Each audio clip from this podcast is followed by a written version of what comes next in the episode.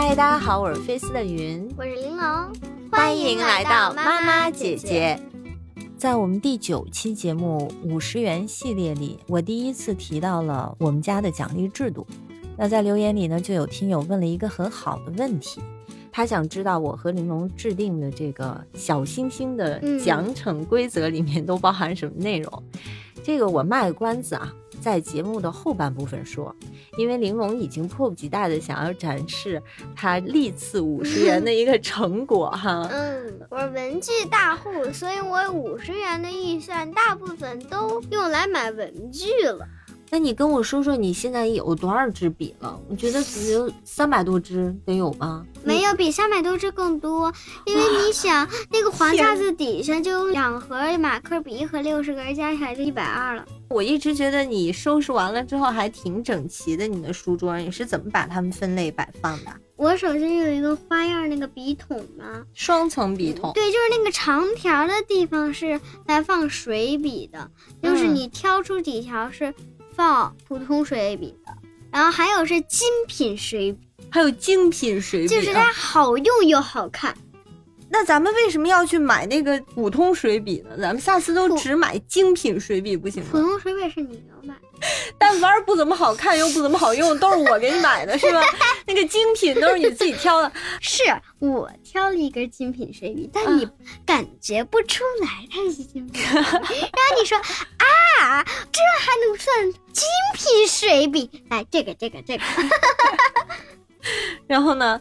然后那个笔筒不是双层吗？它下面还有一个是放胶棒的。哦，放胶棒。我的一个祖宗胶棒旁边是普通胶棒，然后就是它旁边挨着一个双层笔筒，然后那个就是放一些普通东东。什么是普通东东？滴滴滴滴，懂的都懂，太普通的水笔。咱们刚刚不是已经有了普通水笔了吗？还有太普通水笔，比普通水笔还要低一级的笔。那是什么？又不好看又不好用。已经下架了，就是你又想扔它，又觉得它太可怜了，对，是吗？对。那你平时上学用的这个自动铅呢？嗯，在我笔筒旁边的一个纸筒也是笔筒，纸筒，笔筒。纸笔筒，对，纸笔，纸笔筒分有一半，前面那一半是放自动铅，后面一半是放那些 glittering 彩色荧光果汁笔，是其实是水笔，但它名字叫果汁笔。还有是那个桌子下面还有一个抽屉，你给忘了？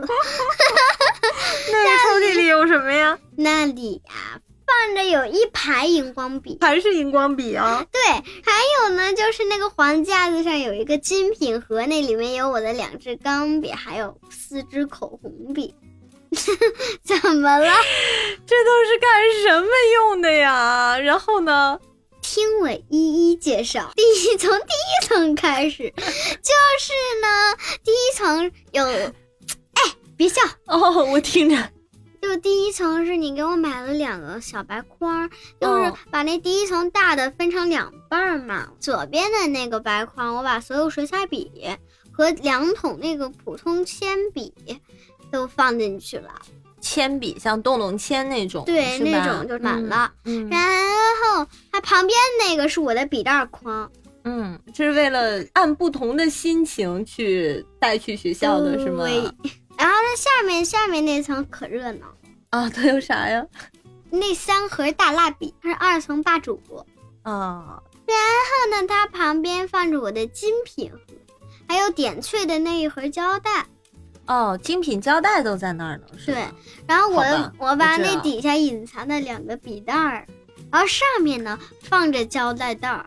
然后呢，我有一个专门放我精品橡皮的盒子也放那了。然后我的精品盒里面是我奖牌、徽章啥的，所以第二层很重要，是吗？对。我下次去你屋偷东西，我应该不行啊！不行！哎，等会儿我忘了，第三层就是我跟你说那两盒大马克笔，还有一个呃两大盒 marker，还有一个彩铅全套的，嗯。把你辛辛苦苦挣下来的星星兑换的预算全用来买文具了。大家最关心的一个问题就是你是怎么挣来你的星星的？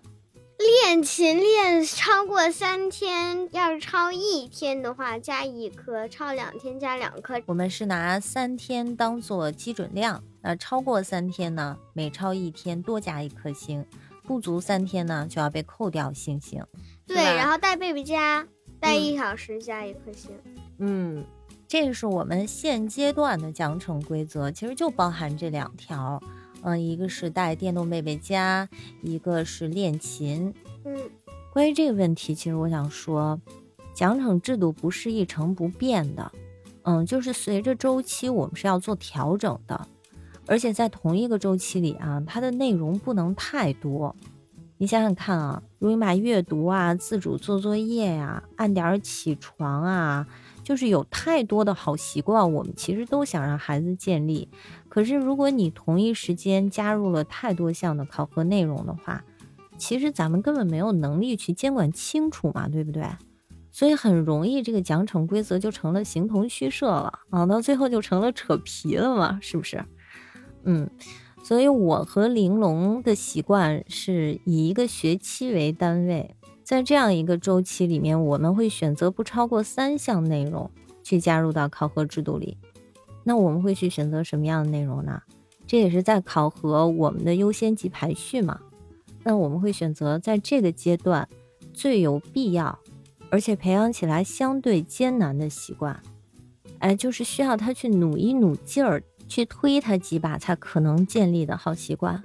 把这样的事情加入到考核范围里。你可以试试看，和孩子一起把所有你们想达到的目标和习惯都列出来，然后一起去排排序，选择前三名，建立你们自己的奖励制度。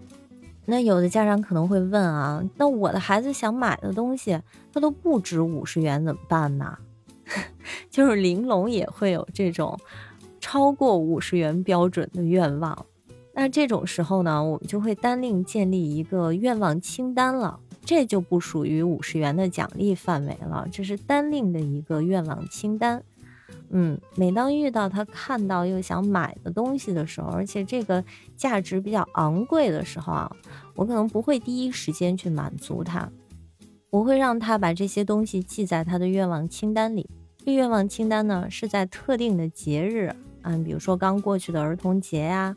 或者他的生日啊，或者圣诞节啊，哎，这些特定的日子里要去送给他的礼物，这个其实也是要求他要去做优先级排序。就是当他看到一样物品，他觉得特别想要的时候，也许在第一时间里他并没有想清楚他究竟有多么的想要它。那当他把他所有想要的物品都列在同一个清单里，然后又要去做这种有限的选择的时候，他就不得不去思考哪样东西带给他的愉悦感更强了。这就不属于今天这个话题了啊！如果你对愿望清单感兴趣的话，我们可以单找时间去讨论这个话题。那今天的节目就到这里啦。如果你喜欢我和玲珑的故事，别忘了给我们点赞、订阅、转发，在锁屏状态下也是可以点赞的。如果你有什么想对我们说的，也可以把你的想法写在评论区，我们呢也会像今天这样，选择非常有意思的评论或者问题，在节目里面回复你。好了，下期再见吧。